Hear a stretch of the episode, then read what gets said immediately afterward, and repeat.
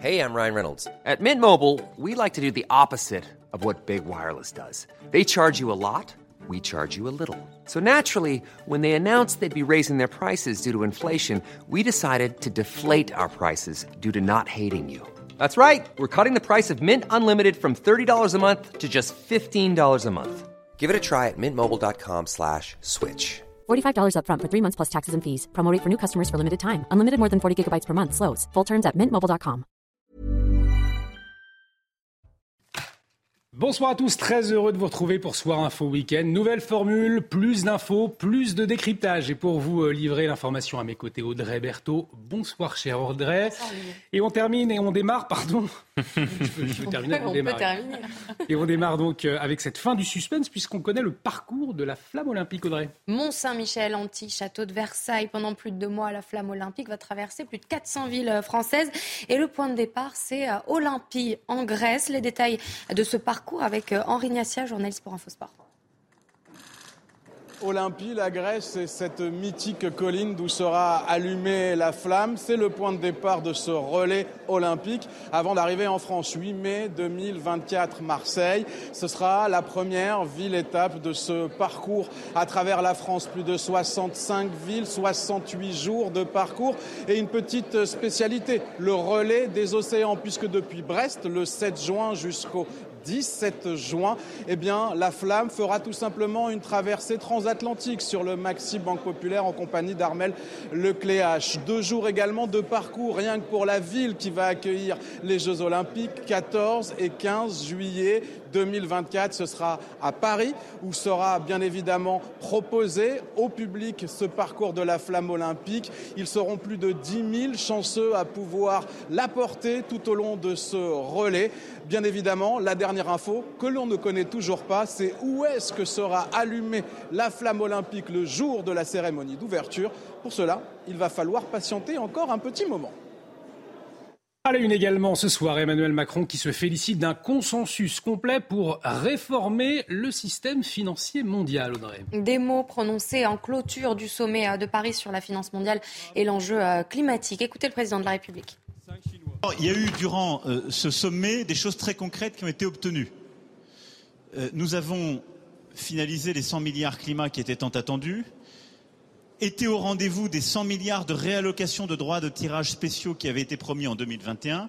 Et je félicite tous ceux qui ont finalisé leurs accords euh, ici.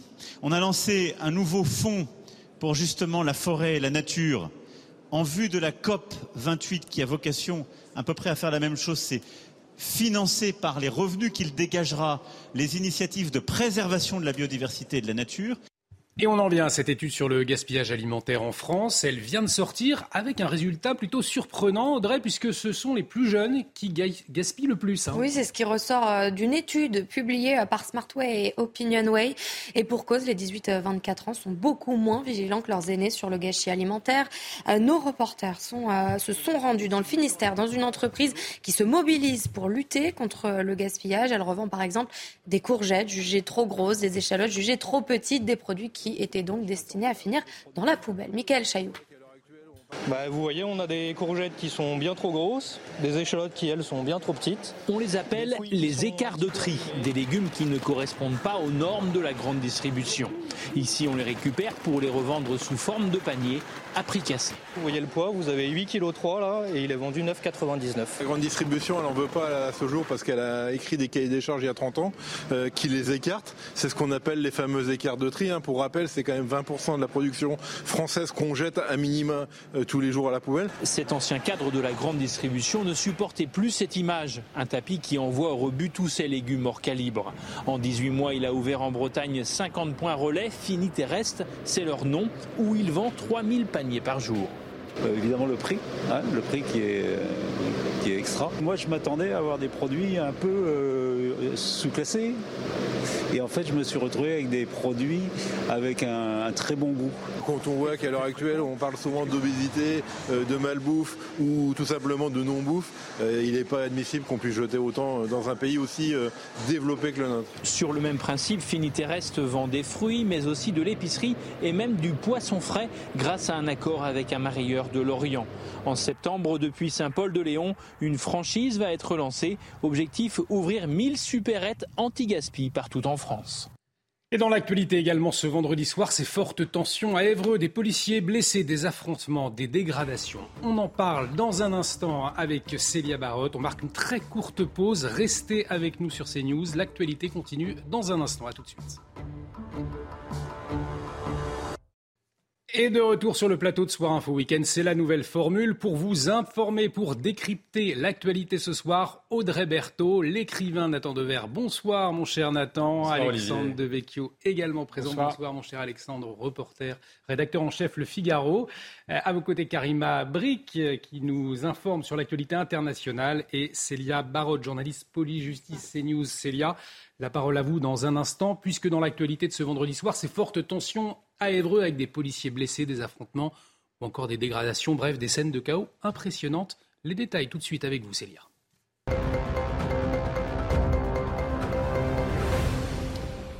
Alors, je le disais, nuit tendue hier à Évreux, hein, c'était euh, dans le quartier de la Madeleine. C'est lié à une cinquantaine de patrouilles, de personnes se sont prises à des policiers en patrouille. En effet, deux patrouilles de la BAC sont concernées. Elles ont été prises pour cible à Évreux aux alentours de 18h30 dans le quartier de la Madeleine. Trois policiers ont été blessés lors de l'interpellation de trois jeunes hébroïciens âgés de 17, 20 et 23 ans. Ils étaient soupçonnés d'être les auteurs de tirs de mortier et de jets de projectiles sur les véhicules des forces de l'ordre. Je vous propose d'ailleurs de regarder Regardez les images de ces interpellations qui se sont déroulées dans un climat plutôt tendu.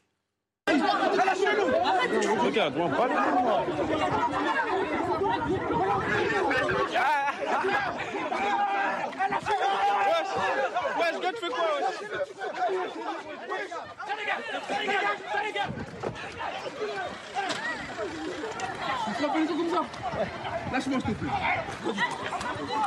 Lâche-moi.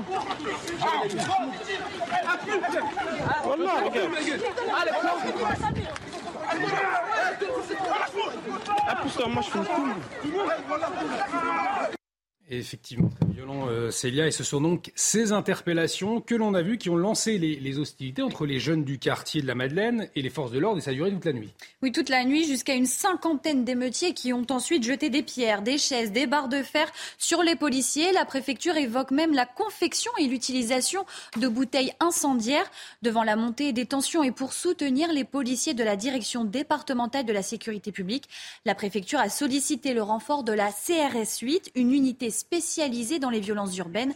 La tension est restée vive jusqu'à 1h du matin avec des jets de cocktails Molotov et des fusées d'artifice, comme vous pouvez le voir euh, sur ces images. Bilan, un véhicule et deux containers de poubelles ont été incendiés, puis maîtrisés par les pompiers. Les forces de l'ordre, quant à eux, ont fait usage de 42 moyens collectifs de défense, dont 5 tirs de LBD. Mais ces comportements, euh, ce nouvel épisode de violence provoque la colère des représentants de police, comme Mathieu Vallée. Euh, je vous propose de l'écouter. Ce cocktail explosif des violences sur nos collègues qui sont considérés comme une bande rivale et qui aujourd'hui ne sont plus respectés, dont les délinquants ne reculent plus devant rien pour les agresser, pour les dissuader de venir, c'est bien parce que la justice est absente et que lorsqu'on aura une réponse pénale forte, ferme et rapide, eh ben, on aura moins de délinquants qui s'en prendront aux policiers et on aura moins d'individus qui seront tentés de passer à l'acte sur des policiers. C'est ça aujourd'hui la clé de la réussite de nos politiques publiques. Tant qu'on ne fera pas de changement de paradigme sur ce sujet-là, tant qu'on n'en changera pas la donne, dehors, on interpellera toujours les mêmes avec toujours les mêmes problèmes et toujours les mêmes violences. Alors, dites-nous, Célia, est-ce qu'au lendemain de, cette nuit de violence, la préfecture a réagi? Oui, c'est par voie de communiqué envoyé en fin de journée que le cabinet du préfet de l'Eure a condamné ces violences urbaines. Il apporte son soutien aux policiers de la BAC pris à partie et blessés. Il remercie également la réactivité et le professionnalisme des forces de l'ordre et des pompiers. Une enquête a été ouverte par le procureur de la République d'Evreux. Et dès ce soir, comme pour les jours à venir, des renforts de police, dont l'unité CRS 8, sont prévus dans le quartier de la Madeleine pour assurer le maintien de l'ordre public. Merci beaucoup Célia. Vous suivez bien évidemment l'enquête hein, pour CNews, les suites de cette enquête. Dans l'actualité également euh, ce vendredi, la visite de Lula en France, le euh, président brésilien qui a déjeuné avec Emmanuel Macron. On va y revenir dans un instant avec vous, Karim Abrik. Euh, mais avant, Audrey, le rappel des titres, les dernières informations qu'il faut connaître ce soir. Une femme et tout.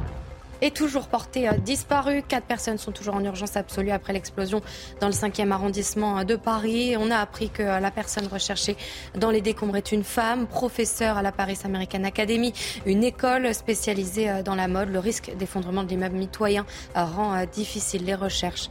Ces chiffres alarmants dévoilés par Santé publique France, plus de 30 000 personnes sont mortes à cause de la chaleur en France depuis 2014. L'agence précise que ces données ne sont pas forcément liées aux périodes de canicule. Et puis dans l'affaire de la disparition d'Estelle Mouzin, Monique Olivier, l'ex-épouse du tueur en série Michel Fourniret, est renvoyée devant la cour d'assises pour complicité dans l'enlèvement d'Estelle Mouzin, ainsi que dans l'enlèvement et le meurtre de deux autres femmes. Depuis la mort de Michel Fourniret, Monique Olivier est la seule personne mise en cause dans ces dossiers. Merci beaucoup Audrey. Je le disais Audrey dans l'actualité également, la visite de Lula en France, le président brésilien qui a déjeuné avec Emmanuel Macron après avoir notamment rencontré Jean-Luc Mélenchon. Et une interrogation, Lula est-il un allié des Occidentaux? On en parle tout de suite avec vous Karim Abri. Bonsoir. Oui, on va parler de cette fameuse visite parce que ben, il n'y a pas beaucoup de choses qui ont fuité de ce déjeuner avec Emmanuel Macron entre euh, lui et le président donc du Brésil, Lula, cette figure de la gauche, hein, ce qui est en fait qui est comme une rockstar de, de la gauche. Euh, et, c'est ça, donc c'était une visite qui était assez très très attendue, mais il y a pas mmh. beaucoup de choses qui ont filtré. Oui, devait négocier notamment sur le Mercosur, hein, cette entente entre l'Union européenne et notamment le Brésil et les pays euh, en Amérique du Sud sur toutes sortes de questions, notamment sur les importations, les exportations aussi de produits qui viennent notamment du Brésil. Mais euh, il y a eu plusieurs enjeux là-dessus. On se dit que, bon, on n'a pas encore cette fameuse entente. Ce traité n'a pas encore été ratifié. Euh, pour les syndicats agricoles français, ils disent que c'est un problème parce que ça serait de la concurrence déloyale, euh, que finalement, le Brésil ne serait pas tenu d'avoir, si vous voulez, les mêmes, exigences qu'ils peuvent avoir, eux, ici en France. Donc, non, il n'y a pas eu beaucoup de choses qui ont filtré de ça.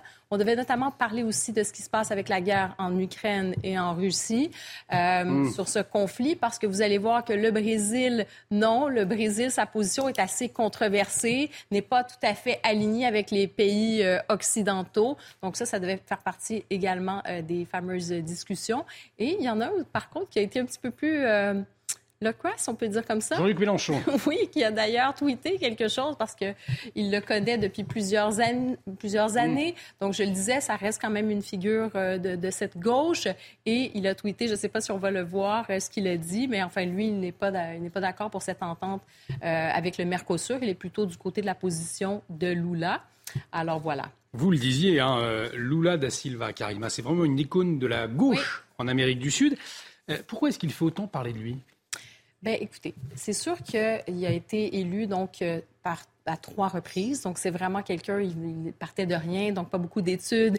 Il a vraiment un parcours de syndicaliste assez incroyable. J'imagine que vous avez suivi un peu son ascension. Et surtout, lors des dernières élections, peut-être se rappeler euh, qu'il était vraiment, la gauche l'attendait, l'espérait contre Bolsonaro, qui était le Trump, mm. si vous voulez, brésilien. Alors, il était accueilli pratiquement comme un messie. Enfin, le Brésil est de retour. Euh, et je vous rappelle quand même qu'il avait, que Lula a déjà fait de la prison, il avait été euh, condamné pour corruption, finalement il a été innocenté. Donc tout ce parcours, euh, effectivement, c'est devenu, comme je dis, une espèce d'icône de la gauche. Mais est-ce qu'il est pour autant un allié de la France? J'allais vous poser la, question, est-ce que euh, c'est un allié de la France, des Occidentaux d'ailleurs même en général? Mais on peut dire que c'est pas un ennemi, mais c'est pas véritablement un allié pour ce qui est du conflit ukrainien avec la, Russie, parce hmm. que ben c'est pas un allié comme on l'espère nécessairement, c'est-à-dire qu'il n'est pas euh, du tout dans une approbation tout azimut des positions, là, si on veut, atlantistes, pas du tout. Il n'y a pas eu de, par exemple, euh, pour ce qui est des sanctions envers la Russie, le Brésil n'est pas allé là.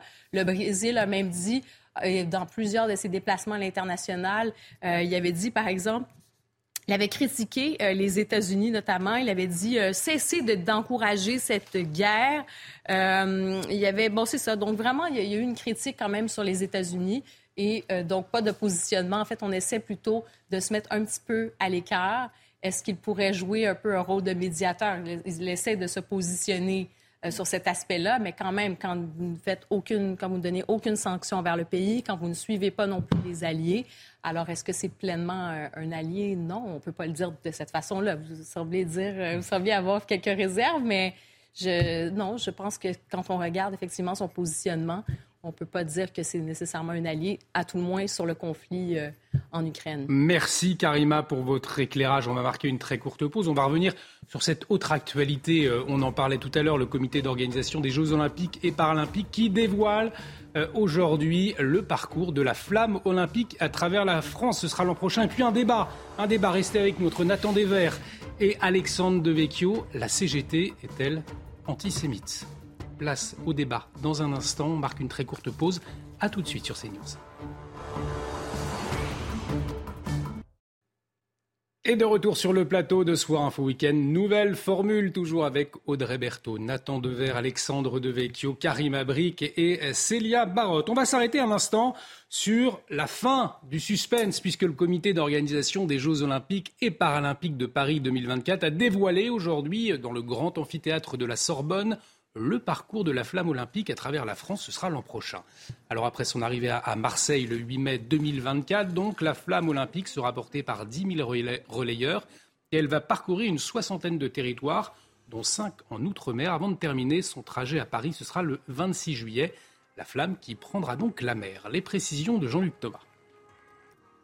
Le 27 avril prochain, la flamme olympique des JO de Paris quitte Athènes. Le 8 mai, le Belém accoste à Massalia, le nom grec de Marseille. À cette date débute alors un périple de 11 semaines. La flamme, c'est l'un des plus beaux symboles des Jeux olympiques. C'est un symbole euh, qui fait rêver, qui est très inspirant et qui nous permet encore une fois de, de lancer la célébration des Jeux. Ouvrons grand les Jeux, ça veut dire aussi euh, aller à la rencontre des Français grâce au relais de la flamme. Pour le relais de cette flamme, quatre grands champions, quatre capitaines de route se succèdent au fil des 12 000 kilomètres du parcours.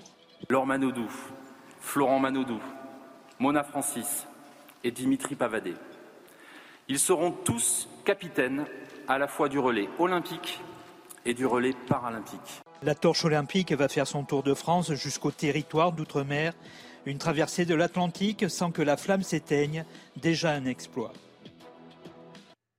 Alors c'est vrai que ça paraît euh, enthousiasmant, mais le soutien parmi la population française aux Jeux olympiques, eh bien, il est en recul. 11 points de moins, vous allez le voir, sur 3 mois et de 18 points sur 18 mois, selon un sondage publié euh, ce jour par Le Figaro.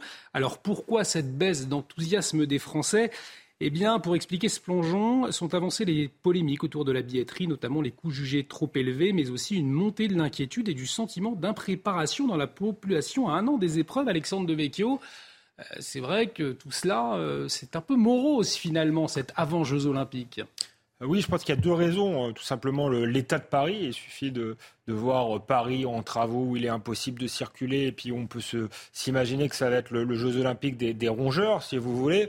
Donc euh, vu l'état de désorganisation de, euh, de ce qui était la plus belle ville de France euh, je pense que ça douche un peu l'enthousiasme de, ceux qui fréquentent cette ville les Parisiens mais ceux qui ont pu y mettre les pieds. Et après je pense que le climat d'insécurité générale de la France participe aussi de cette, baisse d'engouement. On se souvient de ce qui s'était passé au Stade de France on se demande maintenant vraiment si euh, l'État sera capable de gérer correctement cette, euh, euh, cette compétition ou si on va être confronté à des phénomènes d'insécurité, notamment pour la, la, cérémonie d'ouverture. Les, policiers qui avaient été consultés étaient radicalement contre la cérémonie sur la scène, hein, qui, mm. risque d'être, qui pourrait être magnifique, mais qui est extrêmement risquée. Alain Bauer avait dit, le criminologue, que c'était criminel justement de, de, de l'organiser de cette façon-là. Donc je pense que tout cela fait que l'enthousiasme est, un peu euh, euh, douché. Et les Français qui sont d'ailleurs plutôt euh, favorables à cette cérémonie. Ils restent malgré tout favorables. Voilà.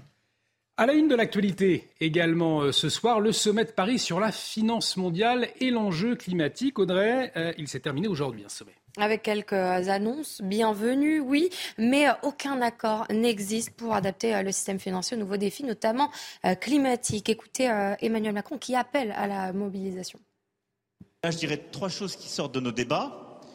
Un, nouvelle feuille de route entre la Banque mondiale et le FMI, je l'évoquais. C'est absolument clé, c'est ce qui va nous permettre de traiter ces sujets, d'améliorer le fonctionnement. Deux, meilleur fonctionnement avec les banques publiques, c'est ce qu'on a dégagé hier de Finance in Common. C'est un travail inédit où on met toutes les banques publiques de développement avec nos structures multilatérales pour travailler ensemble, pour éviter les superpositions et pour avoir plus de levier entre nos institutions financières et nos banques publiques, qu'elles soient régionales ou thématiques. Et trois, c'est absolument fondamental, on doit s'engager en parallèle vers une réforme de nos institutions financières. Une manifestation pour le climat a eu lieu ce matin, place de la République. C'était à Paris, en présence d'une figure, euh, Audrey Bertrand. Oui, en présence de Greta Thunberg, la jeune militante euh, écologiste, figure de la lutte contre le réchauffement climatique. Euh, vous le voyez, des dizaines de personnes étaient présentes. Tous réclament notamment la fin du financement des énergies fossiles. Écoutez-les. Donc c'est un peu pour inciter la finance à vraiment arrêter de, de, subventionner ce genre d'énergie qui qu'on doit laisser dans le sol si on veut avoir une, des chances de préserver la, vie sur Terre. Non, les, les, discours sont absolument pas à la hauteur euh, de la catastrophe climatique et on attend bien mieux euh, des acteurs politiques et aussi d'acteurs privés comme les banques, euh, comme les fonds d'investissement qui ont leurs responsabilités dans ce qui se passe actuellement. On veut vraiment que ce sujet soit rendu visible, on veut qu'on parle de ça parce que eux, les politiques, n'en parlent pas et on veut que ce sujet soit montré, discuté et on aimerait bien qu'on fasse faire bouger les choses un petit peu. Et puis des premiers hommages ont été rendus aujourd'hui à, Paul-Henri Nargelet. Vous savez, c'est l'explorateur des grands fonds. Oui, une minute euh, de silence a été euh, observée cet après-midi à l'Académie euh, de la Marine de Paris. Paul-Henri Nargelet faisait partie des cinq passagers partis pour explorer le Titanic. Michel Lourd, membre de l'Académie de Marine de Paris, est toujours dans l'incompréhension. J'étais abasourdi. Euh, c'est le truc qu'on veut pas croire. Et je me demande si à la minute où je vous parle, j'y crois vraiment. Quoi. Je me dis, c'est pas possible. il n'a pas pu disparaître comme ça. Il n'y avait pas de raison d'envisager immédiatement le plus tragique. J'ai pensé à des, à des, pannes généralisées, pannes électriques, pannes d'énergie, mais l'implosion sur un sous-marin de, date récente, euh, en théorie éprouvé pour aller à 4000 mètres. L'implosion, c'est le truc qu'on ne peut pas comprendre. Alors c'est vrai qu'Audrey, il y a de l'émotion, mais aussi de la colère, puisque après l'annonce hier soir de l'implosion catastrophique du sous-marin Titan, eh bien, les critiques, elles se multiplient concernant notamment des négligences potentielles. Selon James Cameron, le réalisateur euh, du film Titanic, les tragédies euh, du Titanic et du Titan ont été précédées d'avertissements qui n'ont donc pas été euh, pris en compte. Les détails avec Sandra Chombo. Explorateur et passionné de fonds marins, James Cameron a ouvertement dénoncé les avertissements ignorés concernant la sécurité du Titan. Ocean Gate n'aurait pas dû faire ce qu'il faisait. Je pense que c'est assez clair, c'est juste tragique, horrible et inutile. Et pour moi, qui a étudié l'histoire du Titanic, cela a une plus grande signification historique et sociétale, qu'il s'agisse ici aussi d'avertissements qui ont été ignorés. Le réalisateur du film Titanic a dressé un parallèle entre cet accident ayant coûté la vie à cinq personnes et le naufrage du paquebot en 1912 qui a fait 1500 victimes. Le Titanic gît au fond de l'océan, non pas en raison de la nature de son acier ou de la nature de ses composants, mais simplement à cause de mauvaises décisions de son équipage. Et aujourd'hui, au même endroit, il y a une autre épave qui gît au fond de l'eau pour les mêmes raisons. James Cameron est devenu en 2012 la première personne à plonger en solitaire dans les profondeurs océaniques à bord d'un engin sous-marin qu'il a lui-même aidé à concevoir. Allez, retour en France, plus précisément euh, à Marseille, avec une opération de sécurisation du littoral qui a lieu depuis plus de dix jours, hein, Audrey. Le dispositif euh, de sécurité a été renforcé. Résultat, 95 personnes ont pu être interpellées. Plus de 800 infractions ont été euh, constatées. Une présence des forces de l'ordre qui rassure forcément les Marseillais et les touristes. Leur para. Ils sont 106 policiers déployés 7 jours sur 7 le long du littoral marseillais. En voiture, en VTT, à pied, ils surveillent, sécurisent, dissuadent, en civil et en tenue. Alors ce qu'on essaye de faire euh, de façon prioritaire, c'est de lutter contre les armes. Euh, on se dit que si on retire les armes et qu'on interpelle les gens qui ont des couteaux ou des poings américains, on limite le risque d'agression. Euh, on trouve aussi pas mal de faits liés aux usages de produits stupéfiants. Et ce qu'on découvre sur les plages, et c'est la raison de notre présence en civil, c'est quelques personnes qui vivent de menus larcins et qui dérobent les affaires des plaisanciers. Des vols, ces habitués en entendent parler tous les jours. Je viens à 8 heures, moi. Il est venu monsieur affolé. À 8 heures, j'étais là. Affolé, il m'a dit Vous n'avez pas vu quelqu'un avec un sac comme ça? J'ai dit Non, pourquoi? Il m'a dit on a, volé mon sac. La police, il faudrait que soit tous les jours, mon cher. On est très content de les voir parce qu'on trouve que c'est dissuasif et que c'est important. Même si les gens ne respectent pas tout. Euh. Le dispositif est supérieur par rapport à 2022. L'effectif sera renforcé par deux compagnies de CRS en juillet et en août. Et ces chiffres euh, alarmants dévoilés euh, aujourd'hui par Santé publique France, plus de 30 000 personnes sont mortes à cause euh, de la chaleur en France depuis 2014. L'agence précise que ces données ne sont pas forcément liées aux périodes de canicule et qu'un tiers de ces personnes ont moins de 75 ans. Allez, on va débattre à présent avec cette question. La CGT est-elle antisémite? C'est une interrogation après les insultes envers Éric Zemmour. Alors, je vous rappelle les faits. Éric Zemmour se rendait à une séance de dédicace. C'était à Limoges. Il a été pris à partie par un membre de la commission exécutive de la CGT cheminot de la Haute-Vienne. Il s'appelle Frédéric Tronche. Il a été placé en garde à vue après avoir insulté le fondateur de Reconquête. Plusieurs témoignages indiquent que ces insultes étaient à connotation antisémite. Nicolas Bay, notamment, qui accompagnait le président de Reconquête, rapporte la phrase suivante. Frédéric Tronche aurait dit à plusieurs reprises Tu prends le train pour Auschwitz. Frédéric Tronche qui a publié un post sur Facebook avec ces mots Zemmour dans mon train, je vérifie si le train va bien à Limoges, peur qu'il aille en Pologne. Alors face à cette polémique, la secrétaire générale de la CGT a réagi de la manière suivante. Éric Zemmour dans le train pour Limoges, il interroge le contrôleur pour savoir si le train ne va pas à Vichy. Résultat, il est en garde à vue depuis 14h30, accusé d'antisémitisme. Tout va bien. Nathan Dever, Alexandre Devecchio, ma première question est claire. Est-ce qu'après cet épisode, Nathan Dever, euh, on peut dire que la CGT est clairement antisémite? Moi, je suis très très mal à l'aise euh, dans cet épisode. D'abord, il faut dire clairement les choses. La, phrase qui a été dite à, Éric Zemmour, manifestement, selon les informations qu'on en a, évidemment que c'est une phrase antisémite. Évidemment qu'il y a dans l'histoire de la gauche, il y a aussi toute une tradition euh, d'un antisémitisme de gauche, même je dirais ça au pluriel. Il y a plusieurs traditions d'antisémitisme de gauche. Chez Proudhon, vous avez ça, vous avez ça. Chez Marx, c'est un peu plus compliqué, mais vous avez le texte sur la question juive, qui est un texte qui en tout cas, a pu euh, euh, stimuler un certain nombre d'antisémites à gauche. Vous avez ça dans toute l'histoire de, la gauche, même au moment de l'affaire Dreyfus. Il y a certaines personnes à gauche qui hésitent à dire est-ce que vraiment euh, il faut c'est un combat de gauche que d'être Dreyfusard, etc.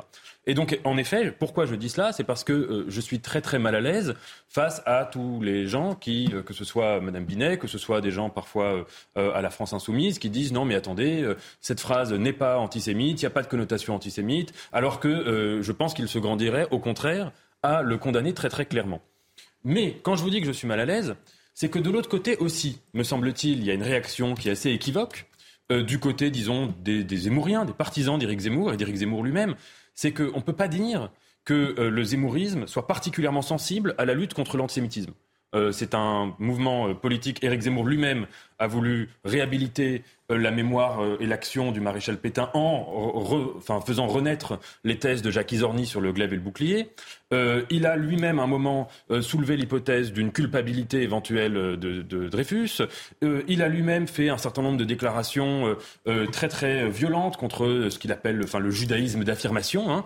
Donc je veux dire, c'est quand même particulier de venir brandir l'argument de la lutte contre l'antisémitisme uniquement quand on en est soi-même victime. Cela dit, je vous dis que je suis mal à l'aise parce que des deux côtés, je pense qu'il y a quelque chose qui a un rapport profondément euh, euh, malsain à la, question de l'antisémitisme. Votre position est un, peu celle de la LICRA d'ailleurs. Alexandre de Vecchio, est-ce qu'on peut, on peut dire qu'il y a une certaine complaisance, à tout le moins, de, avec l'antisémitisme à la CGT et à l'extrême gauche en général?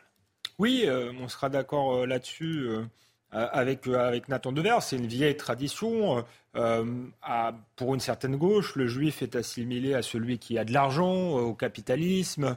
ensuite, avec le conflit israélo-palestinien, au colonialisme avec Israël. Donc, tout ça n'est pas totalement surprenant. Et on voit bien qu'il y a toute une partie de la, gauche qui joue aussi les, les, compagnons de route, parfois des islamistes, parfois les idiots utiles, parfois les, les, complices. Donc, donc, je crois que c'est tout cela qu'on voit euh, à, la, à la CGT euh, aujourd'hui. Et ce qui est préoccupant, moi, ce qui me préoccupe, c'est pas l'antisémitisme du passé euh, d'extrême droite, c'est l'antisémitisme qui tue aujourd'hui. Et c'est vrai que Éric Zemmour, on peut contester ce qu'il raconte sur le maréchal Pétain ou sur Dreyfus, mais je crois qu'il est quand même préoccupé par la montée de l'islamisme qui, qui a tué des juifs en France, que ce soit Mera, que ce soit Ilan Halimi, que ce soit Sarah Halimi. Et donc je pense que, que c'est quand même, si on doit, plutôt que de les renvoyer dos à dos, il vaut mieux combattre l'antisémitisme qui aujourd'hui euh, nuit aux, juifs, qui fait qu'il y a plus de juifs dans les écoles du, 93. Et ça, c'est un antisémitisme euh, musulman, euh, disons-le, et souvent soutenu par l'extrême gauche, ou en tout cas que l'extrême gauche ne veut pas voir. Nathan Dever, vous vous répondre. Vous hochiez la tête, mon cher Nathan. Le désaccord que j'aurais avec vous, Alexandre, c'est que si on adopte votre raisonnement, on dit qu'il y a un antisémitisme, entre guillemets, des opinions et des propos, et puis un antisémitisme des actions violentes. Si on adopte votre raisonnement, alors euh, ce qu'a dit Monsieur Tronche, c'est ça, hein, sur euh, Frédéric Tronche. Frédéric Tronche sur Zemmour, c'est pas grave puisque c'est pas un antisémitisme qui tue, c'est juste un antisémitisme de l'insulte. Je pense qu'en la matière, ce serait euh, réducteur de, faire cette distinction-là. Éric Zemmour n'insulte personne. Il a un débat historique qu'on peut partager ou pas sur Pétain. Il est lui-même juif. Je ne crois pas qu'il soit soupçonnable d'être antisémite. ensuite, pour ce qui est de la CGT et de l'extrême gauche, je l'ai dit, elle a euh, voilà, elle, dénie un certain antisémitisme qui existe dans les quartiers, qui est violent, euh, et, voir, elle, alimente un antisémitisme qui, tue aussi une idéologie qui tue euh, aujourd'hui. C'est là où je vois une différence. Ensuite, Eric Zemmour est quelqu'un de pas très procédurier.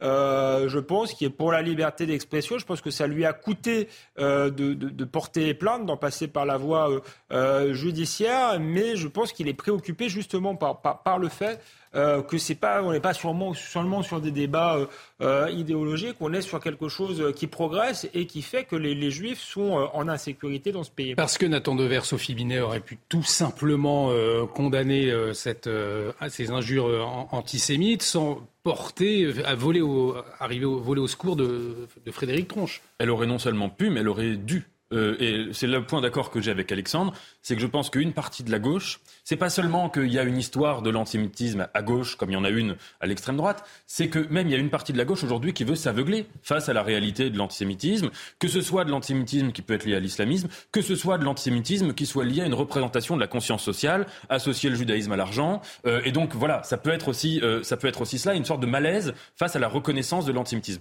Ensuite, à mon avis, ce qui est quand même très important de dire, c'est que en dehors de, des crimes antisémites, quand on parle des opinions antisémites, aujourd'hui c'est transpartisan. Quand vous avez des études qui sont faites, des sondages, qui demandent aux, Français est-ce que les Juifs ont trop de pouvoir dans la banque, dans les médias, etc. Je ne peux pas vous citer le chiffre de mémoire, mais c'est un chiffre énorme de mmh. Français qui disent oui, oui, ils ont trop de pouvoir. Il y en a quand même un petit peu trop dans les banques, dans les, dans les postes de pouvoir. Donc si vous voulez, c'est pas, on peut pas dire que c'est euh, l'extrême gauche, que c'est l'extrême droite, que c'est, c'est, beaucoup plus complexe ces questions-là. Comme d'ailleurs le, le, racisme, comme l'homophobie, ne sont pas euh, euh, assignables à une position politique euh, précise. Non, mais il y, a effectivement des préjugés antisémites et qui peut-être perdureront euh, toujours. Ça existe depuis tellement longtemps qu'hélas, euh, je ne suis pas sûr qu'on puisse les éradiquer. Mais il y a une différence entre des préjugés qu'il faut bien sûr condamner et une idéologie qui est active. Et je crois qu'à l'extrême gauche, l'antisionisme, l'antisémitisme, dans certaines mouvances de l'islamisme, c'est quelque chose qui est, qui est actif et où il y a un passage à l'acte. donc je ne suis pas là pour excuser ni les préjugés euh, de certains Français ni euh, l'antisémitisme de la vieille extrême droite, mais je constate qu'il y a une menace aujourd'hui pour euh, pour les Juifs et je crois qu'il faut la, la désigner. C'est pas euh, la vieille extrême droite qui a tué Ilan Halimi, c'est pas la vieille extrême droite qui a fait le massacre de, l'école aux Aratora, c'est pas la vieille extrême droite qui a tué euh, Ilan Halimi, c'est pas la vieille extrême droite qui a fait euh, l'hyper euh, l'hyper cachère. Donc ça sert à rien de gifler sa grand-mère. À un moment donné, il faut voir ce que l'on voit et aujourd'hui, ce qu'on voit, c'est un antisémitisme lié à l'islam et un antisémitisme d'extrême gauche. Merci messieurs d'avoir débattu sur cette question et puis je vous rappelle, demain, Éric Zemmour donne un, discours aux Français. Ce sera à suivre en direct sur notre antenne à partir de 13h. Il est presque 22h45 dans deux secondes. Il est 22h45, ma chère Audrey. Euh, le rappel des titres avec vous, les dernières informations, Audrey. On connaît euh, le parcours de la flamme olympique. Pendant plus de deux mois, la flamme va traverser plus de 400 villes françaises. Ce sera à partir euh, du 8 mai 2024 et elle passera entre les mains de 10 000 relayeurs. À Marseille, la grève des agents de propreté est finie. Ils ont euh, mis fin cet après-midi au mouvement qu'ils avaient entamé il y a maintenant 10 jours. Ils réclamaient des revalorisations salariales et des garanties sur l'emploi. Nous avons trouvé un accord. On a eu gain de cause, a déclaré un responsable salarial. Une manifestation pour le climat a eu lieu ce matin place de la République à Paris. Un rassemblement en présence de Greta Thunberg, la jeune militante écologiste. Des dizaines de personnes étaient présentes. Ils réclament notamment la fin du financement des énergies fossiles. Et puis guerre ouverte entre euh, le patron de Wagner et le commandement militaire russe. Moscou vient d'ouvrir une enquête pour rappel à la mutinerie contre Evgeny Prigogine. Le chef du groupe paramilitaire venait d'accuser l'armée d'avoir bombardé ses hommes et d'appeler au soulèvement contre le commandement militaire de l'armée russe. Merci ma chère Audrey. Prochain JT journal, ce sera à 23h avec vous.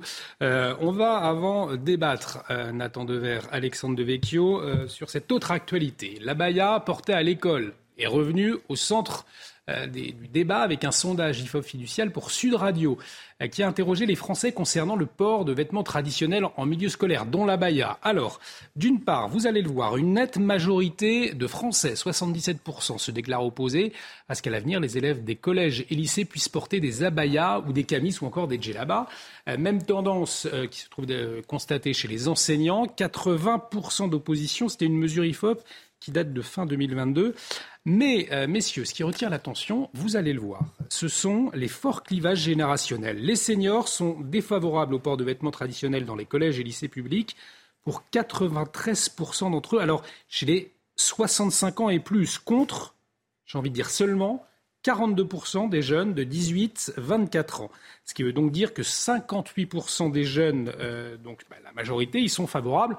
En tout cas, Nathan Devers, ils sont euh, opposés. Comment est-ce que vous expliquez cette, différence générationnelle? Est-ce que ça veut dire que dans 20 ans, il y aura plus de débats et des abayas à l'école? Ce, sondage est absolument passionnant. Parce qu'il montre, là, c'est même pas une différence générationnelle, c'est qu'il mm. montre qu'il y a presque, entre guillemets, euh, euh, deux peuples en fonction des générations. Il y a le peuple des jeunes, des moins de 25 ans, et il y a le peuple d'après. Et quand on les questionne sur des questions majeures, comme la baya, la laïcité, comme aussi le rapport à la sexualité, le rapport euh, à l'égalité entre les genres, des questions philosophiques même parfois. Hein. Euh, il y a des désaccords, en fait, on ne, on ne parle pas la même langue, on ne se comprend pas. Je pense que la France a rarement eu un tel écart générationnel, peut-être depuis mai 68 où là, en effet, il y avait aussi deux France qui ne se comprenaient pas. Une France qui avait vécu, qui avait connu la Seconde Guerre mondiale, qui était très très liée à un désir de l'homme fort, du général de Gaulle, etc.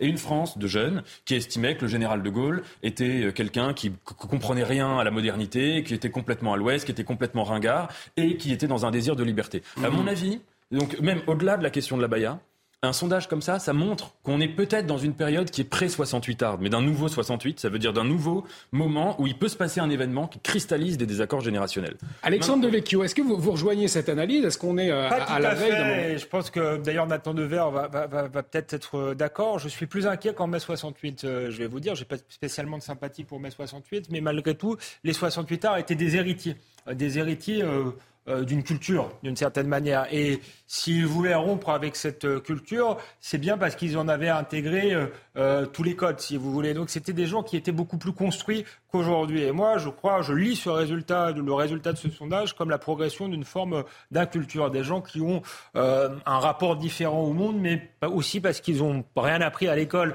Pardonnez-moi, qui, qui, pensent qu'il n'y a pas de différence des sexes, pas de, biologie, par exemple, puisque Nathan Dever parlait aussi de la du genre qui euh, euh, que la France est une page blanche et qu'on peut y venir euh, comme on veut, un peu comme, comme au, au, McDo. Donc ce sont des gens beaucoup plus déstructurés et du coup beaucoup plus sensibles à des idéologies propagandistes beaucoup plus malléables. Et j'y vois aussi le résultat de ce sondage, le, résultat de la pénétration des idées qu'on appelle woke, multiculturelles, Alors justement, toutes les thèses de la déconstruction qui sont très en vogue un peu au lycée, beaucoup à l'université. Justement, Alexandre Devecchio, euh, Éric Zemmour a réagi euh, sur les réseaux sociaux. Il, rejoint euh, votre raisonnement, puisque lui, il parle effectivement d'un résultat, d'un endoctrinement de la jeunesse, Nathan Devers. Est-ce que, effectivement, ça peut être une explication, cet endoctrinement d'une jeunesse, de notre jeunesse aujourd'hui en France? Moi, j'emploierais pas ces mots, mais pour répondre à Alexandre, parce que c'est vrai que la comparaison avec 68 est très intéressante sur un point. Ce qui est très frappant dans mai 68, et même dans les images de mai 68, c'est que malgré cet écart intellectuel, culturel énorme entre les jeunes et les moins jeunes à l'époque, mhm. ils étaient tous habillés pareil. Et les jeunes révolutionnaires, qui étaient des gens qui voulaient tout réinventer, tout déconstruire, ils étaient en costume cravate, comme leurs parents, comme leurs grands-parents. Aujourd'hui, ce ne serait pas le cas. Et ce n'est d'ailleurs pas le cas. ça, c'est symptôme de quelque chose, à mon avis, de plus profond. C'est que dans la jeunesse de mai 68, il y avait quand même une certaine forme d'uniformité uniformité vestimentaire, tout le monde, tous les hommes étaient en costume cravate. C'est une, vraie question. Est-ce qu'il ne faudrait pas remettre l'uniforme à l'école dans ces cas-là? Bah, À mon avis, c'est presque le contraire. C'est-à-dire que dans ma génération et dans la génération qui a 5-10 ans de, plus que, de moins que moi, en fait, c'est l'inverse. C'est qu'il y a cette idée maintenant qu'on est passé à une culture où il faut assumer à fond. On est dans une culture de l'authenticité. Assumer son moi à fond, construire son individualité, la construire presque comme une œuvre d'art. Vous savez, c'était même la chanson de Bilal Hassani à l'Eurovision quand il disait Je suis un roi. Chacun est le roi de son propre royaume. Et donc à ce titre-là, le rapport à la laïcité change, puisque vous, vous estimez, et par exemple les jeunes qui sont pour l'abaya, et moi je, je, comprends très bien comment ils, raisonnent, c'est qu'ils estiment que eux, ils mettront jamais d'abaya, que c'est pas dans leur culture, que c'est, euh, mais que si quelqu'un euh, euh, veut le mettre, eh bien il peut le mettre, c'est ou elle peut le mettre, c'est dans sa, c'est dans son individualité, c'est dans son authenticité. Mais ça met pas en, péril la cohésion d'un bah, pays. le, problème, c'est qu'il n'y a pas de société possible. Comme ça. À vouloir trop déconstruire, on détruit euh, tout ce qui fait euh, société, ou euh, même sans aller jusqu'à la, civilisation, toute forme de, cohésion nationale. Et là où je peux rejoindre Nathan Dever, c'est que je crois que c'était différent pour les 68 arts, parce que je le répète, ils étaient plus construits, ils avaient une, vraie culture, mais je pense par contre que c'est le résultat de, mai 68 d'une certaine manière, puisque c'était déjà l'idée de rompre, de déconstruire. Sauf qu'on est au bout du processus de, déconstruction et ça amène à une société effectivement ultra individualiste. Régis Debray euh, expliquait d'ailleurs que mai 68 avait été justement le, cheval de, droit, de Troie de cette société de marché ultra individualiste. Je crois que euh, qu'on y est, que ça n'a pas été du tout une révolution prolétarienne, mais au contraire que ça, ça a débouché sur euh, l'individu roi et, nombriliste, même si maintenant ceux qu'on appelle les boomers et, les anciens 68 arts sont très contre cette idéologie woke, ils en sont d'une certaine manière les pères et, et c'est un peu leur, leur, leur, responsabilité, leur héritage à eux ils n'ont pas de quoi être fiers, je trouve. Je vous propose de, de réécouter Papendiaï. Il s'exprimait cette semaine sur la question de l'abaya. Écoutez-le. Du côté euh, des euh, abayas, notre position est également claire. Elle a été précisée par une circulaire du mois de novembre dernier. Toute tenue euh, manifestant une intention religieuse est proscrite dans les écoles et les enceintes scolaires. Cela est clair, cela doit être respecté.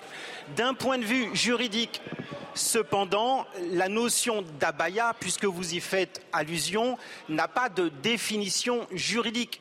Euh, nous serions dans l'incapacité auprès du juge de définir juridiquement ce qu'est une abaya.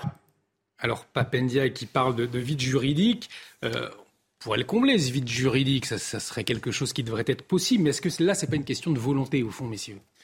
Sur, le plan juridique, d'abord, je pense qu'il a, qu'il a raison. Je ne sais pas si Alexandre sera d'accord, mais c'est-à-dire que de facto, l'abaya est un, est un vêtement qui est un peu à l'entre-deux euh, à cheval entre vêtements culturels, vêtements presque qui est lié à une tradition historique, historico-géographique, et avec une connotation religieuse. Mais c'est pas la même chose un vêtement à connotation religieuse et un vêtement religieux. Et deuxièmement, alors c'est peut-être précisément parce que j'appartiens à cette à cette génération qui est dans cette nouvelle culture, mais je pense, et je, en vrai c'est une blague, je pense que c'est pas pour ça, mais moi je suis contre un débat de la laïcité qui parle que des signes extérieurs de religion. Je trouve que c'est pas du tout intéressant le vrai sujet de la laïcité, c'est de lutter contre l'intolérance. L'intolérance, c'est-à-dire le fait que quand quelqu'un est dans une religion, eh bien qu'il va chercher à convertir autrui, à empêcher autrui d'être athée, à empêcher autrui de pratiquer sa conscience et d'avoir le mode de vie qu'il veut. Si quelqu'un met une abaya, mais qu'il est tolérant, moi, ça me dérange beaucoup moins que quelqu'un qui ne mettrait pas d'abaya, et quelle que soit sa religion, et qui, serait profondément intolérant. Et je mhm. pense que plus on parle des signes extérieurs, moins on parle des vrais sujets qui sont liés aux, faits religieux. Sauf la réponse d'Alexandre Devic. En réalité, euh, je crois que c'est pas un débat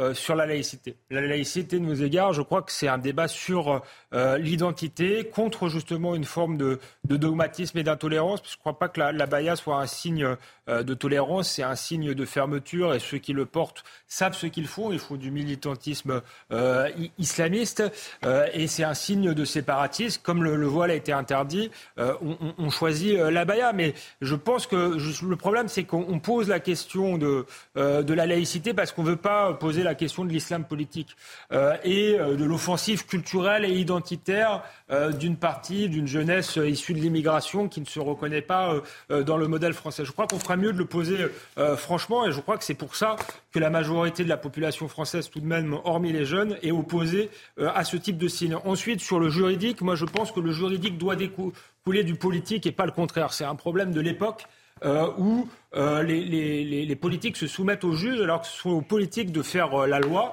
Et donc je crois que Papendiaï euh, est, est, assez lâche et nous fait perdre du temps comme on en avait perdu en 89. Souvenez-vous, à l'époque, les politiques, c'était Lionel Jospin qui était ministre de l'Éducation, s'en était remis au Conseil d'État qui avait botté en touche et qui avait dit bon bah finalement c'est au chef d'établissement de, de, de, décider. Donc on a perdu dix ans, on a fini par faire une loi et aujourd'hui je crois que c'est encore plus euh, euh, terrible parce qu'on va perdre du temps face à des gens qui sont dans une offensive, mais surtout, les chefs d'établissement sont vraiment dans une situation de menace. menace les chefs d'établissement et les professeurs. On l'a vu avec euh, Samuel Paty, donc il ne faut pas les laisser seuls face à ça. Ils avaient besoin de l'autorité du, politique, et, là, je crois qu'on les a abandonnés. Donc je crois encore une fois que Papendia est lâche. Merci Alexandre Devecchio, merci Nathan Dever pour ce débat autour de l'abaya. On y reviendra dans la deuxième partie de Soir Info euh, Week-end. À 23h, le nouveau journal, mais avant, l'actualité internationale et ses inquiétudes autour de la pression migratoire. Est-ce qu'on doit s'attendre à un été compliqué? On en parle avec vous, euh, euh, Karima. Alors en 2022, selon l'agence européenne Frontex, 330 000 entrées irrégulières ont été enregistrées. Avec l'arrivée du beau temps, plusieurs pays eh craignent que la tendance se poursuive, un casse-tête humanitaire euh, et logistique financier pour de nombreux pays qui sont en première ligne. Oui, tout à fait. Et effectivement, c'est l'arrivée du beau temps, c'est l'été. On a vu aussi des catastrophes euh, avec le naufrage de ce bateau hein, au large de la Grèce, avec 82 personnes qui sont mortes, des centaines de personnes qui sont disparues. Alors, il y a plusieurs pays qui s'inquiètent, particulièrement les pays, je le disais, qui sont, euh, on pense à l'Italie, on pense euh, bien sûr, ben, l'Italie, la France également, bien sûr, mais l'Italie, il y avait cette rencontre, donc Espagne, Grèce, Chypre, Malte, qui lance vraiment, j'allais dire, un cri euh, du cœur, un cri d'alarme pour dire il faut faire quelque chose. L'Europe doit en faire davantage parce qu'on n'y arrivera pas seul. Et on parlait de Frontex pour les chiffres de l'année dernière. Si on regarde, il y a eu des chiffres qui sont sortis il y a une semaine, le 16 juin dernier. Ça peut être intéressant de, les euh, décortiquer ensemble. Mm-hmm. Entre janvier et mai, on est rendu maintenant à 102 000 arrivées aux frontières, donc euh, plus de 100 000 arrivées clandestines, irrégulières. Ça aussi, c'est un autre débat. c'est toujours le, hein, quel terme on utilise dans ce cas-ci. On pourrait peut-être mm. parler des deux dans ce cas-ci. 12% de plus que l'année passée, donc à pareille date. Encore une fois, donc la route de la Méditerranée, bien sûr, mais la route des Balkans. Euh, à l'heure où on se parle, donc 30 700 entrées qui ont été constatées et Frontex, vous avez posé la question, est-ce qu'on s'attend à ce qu'il y ait encore davantage euh, de départs comme ça, de tentatives pour rejoindre le continent? Ben oui, selon Frontex, elle, prévient donc cette agence européenne de surveillance des frontières qu'il y aura un regain d'activité. En fait, on peut craindre un regain d'activité des passeurs dans les mois qui viennent. Euh, on regarde juste ce qui s'est passé en Italie au cours des derniers mois. Ça, a été vraiment bon, la, la situation d'urgence qui avait été décrétée, 40 000 euh, migrants qui sont arrivés euh, par les côtes euh, italiennes. Donc, on sait Mme Mélanie qui, qui, s'était dit on va être plus ferme, mais on voit la difficulté aussi parce que ça va avec, en fonction aussi des lois européennes, des traités européens. Je pense qu'on en a débattu longuement ici. C'est toujours quelle réponse on envoie.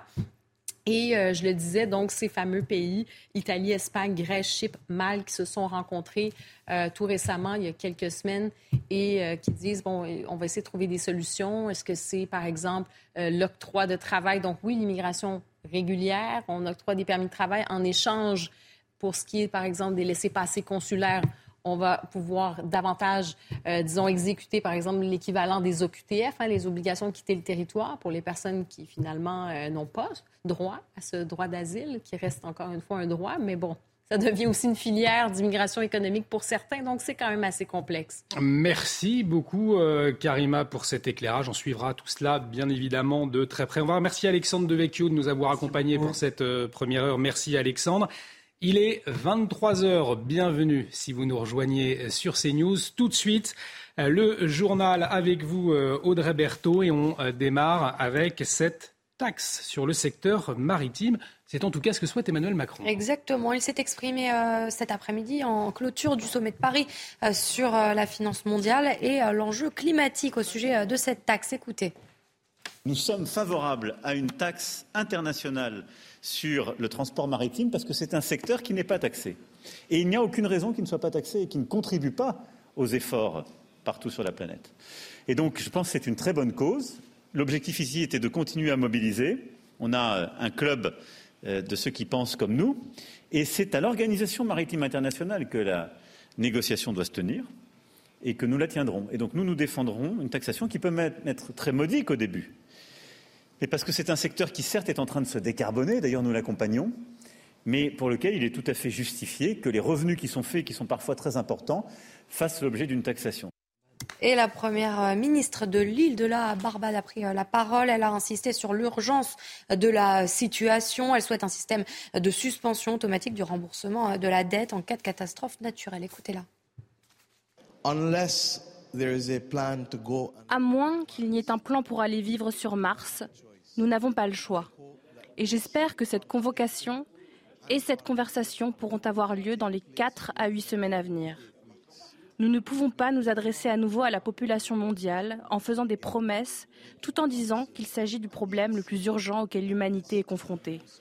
Nous avons la capacité d'agir de manière urgente lorsque nous en avons besoin. En tout cas, nous en avons besoin maintenant.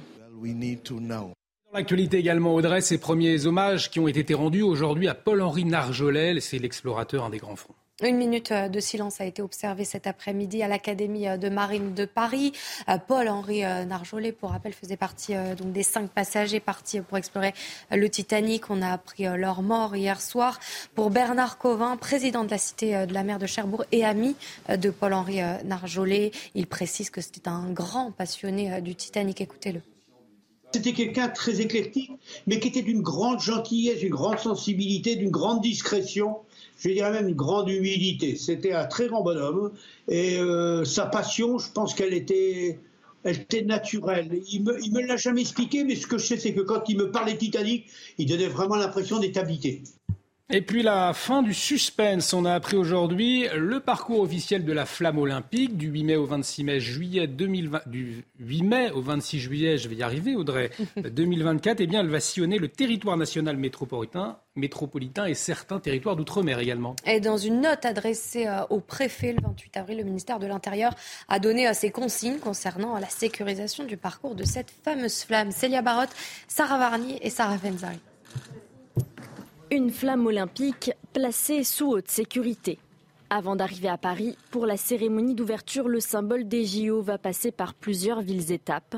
Chaque jour, la flamme sera accueillie dans quatre villes par un convoi principal. Le second, lui, se rendra quotidiennement sur trois sites iconiques. Et le chaudron sera allumé en fin de journée, dans la dernière ville traversée. Ces événements, placés sous la responsabilité des services de sécurité locaux, seront renforcés par des moyens nationaux L'objectif du ministère de l'Intérieur est de mettre en place un niveau de sécurité optimal permettant de concilier l'aspect festif de l'événement sans oublier les risques et menaces qu'il peut susciter. Il y aura notamment une attention particulière concernant les mouvements de contestation. La flamme des Jeux olympiques de Paris démarrera son périple le 8 mai 2024 depuis la ville de Marseille.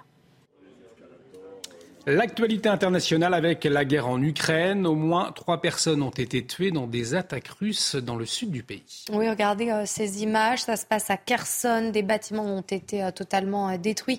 vers 10h20 ce matin, une frappe a touché cette zone. Le gouverneur de la région de Kherson a déclaré que deux hommes de 55 et 43 ans avaient été tués par un tir ciblé. Plusieurs autres personnes ont été blessées. Une enquête a été ouverte. Et puis Audrey, guerre ouverte entre le patron de Wagner et le commandant militaire russe, Moscou, qui vient d'ouvrir une enquête pour appel à la mutinerie contre euh, Evgeny Prigogine. Le chef du groupe paramilitaire euh, venait euh, d'accuser l'armée d'avoir bombardé ses hommes et d'appeler au soulèvement contre le commandement militaire de l'armée russe. Écoutez-le. Sur le terrain, l'armée russe se retire des fronts de Zaporizhia et de Kherson. Les forces armées ukrainiennes repoussent l'armée russe. Nous nous lavons dans le sang, personne n'apporte de réserve, il n'y a pas de gestion. Nous assistons à la même hystérie dans laquelle le chef de l'état-major général, après un verre de vodka, hurle comme une marchande, comme un cochon au téléphone, exigeant le retour aux positions.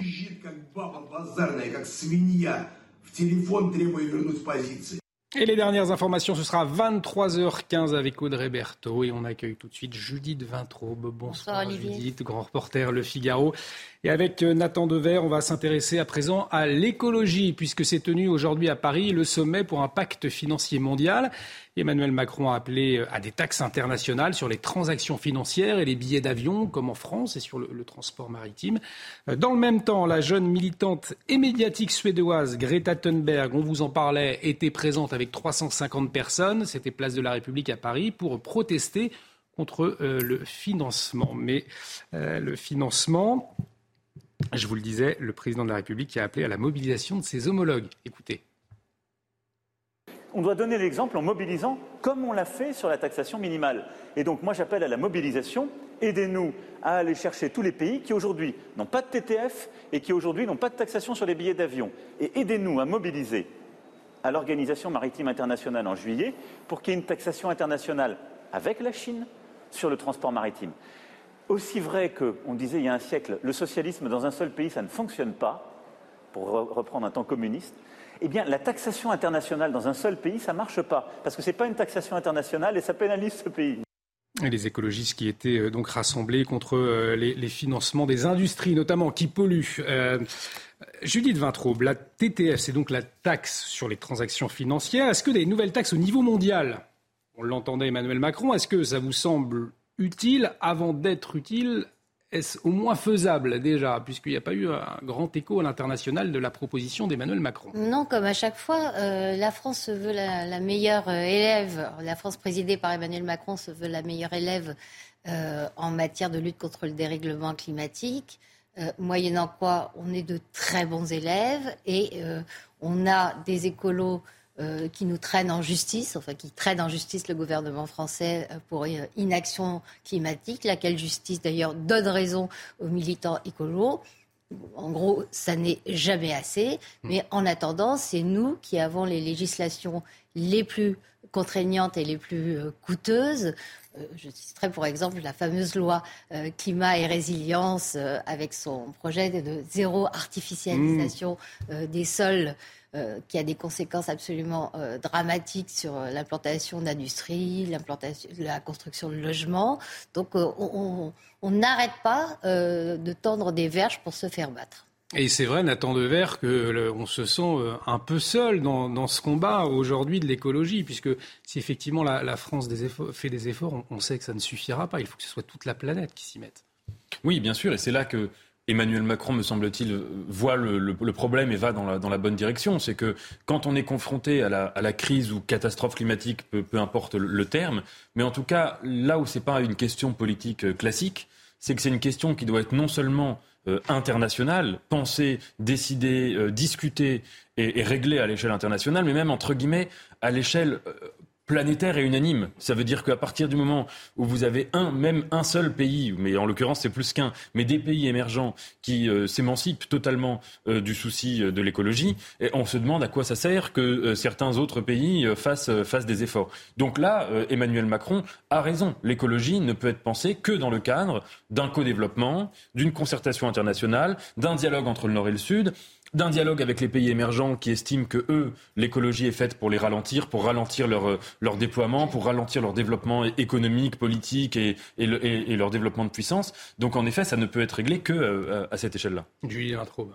Et non seulement on se fait avoir, mais en plus on ne mène pas les, les bons combats. Euh, je pense par exemple au, combat sur la fiscalité euh, européenne. Euh, on a eu un bras de fer avec les Allemands qu'on n'a toujours pas gagné euh, à cette heure pour euh, introduire le nucléaire euh, et le faire bénéficier d'une fiscalité avantageuse. Les, Allemands nous ont dit bon d'accord, mais à ce moment-là, on met aussi le gaz, qui était un non-sens écologique total. on est très mauvais. On, est à côté de la plaque. on ne se bat pas quand il faudrait et on fait du zèle à notre détriment. Alors, est-ce qu'on est à côté de la plaque euh, lorsque le, gouvernement, à compter de l'an prochain, met en place une nouvelle certification euh, Les collégiens seront en effet évalués sur leurs connaissances vertes, alors tri des déchets, alimentation, plus généralement compréhension des enjeux climatiques seront au, programme. Judith Vintraube, est-ce que euh, ça vous semble effectivement euh, une mesure intéressante ou en tout cas nécessaire pour lutter contre la planète? Je trouve ça absolument. Contre le réchauffement de la planète, pardon. Consternant. Mais, mais vraiment, vraiment consternant.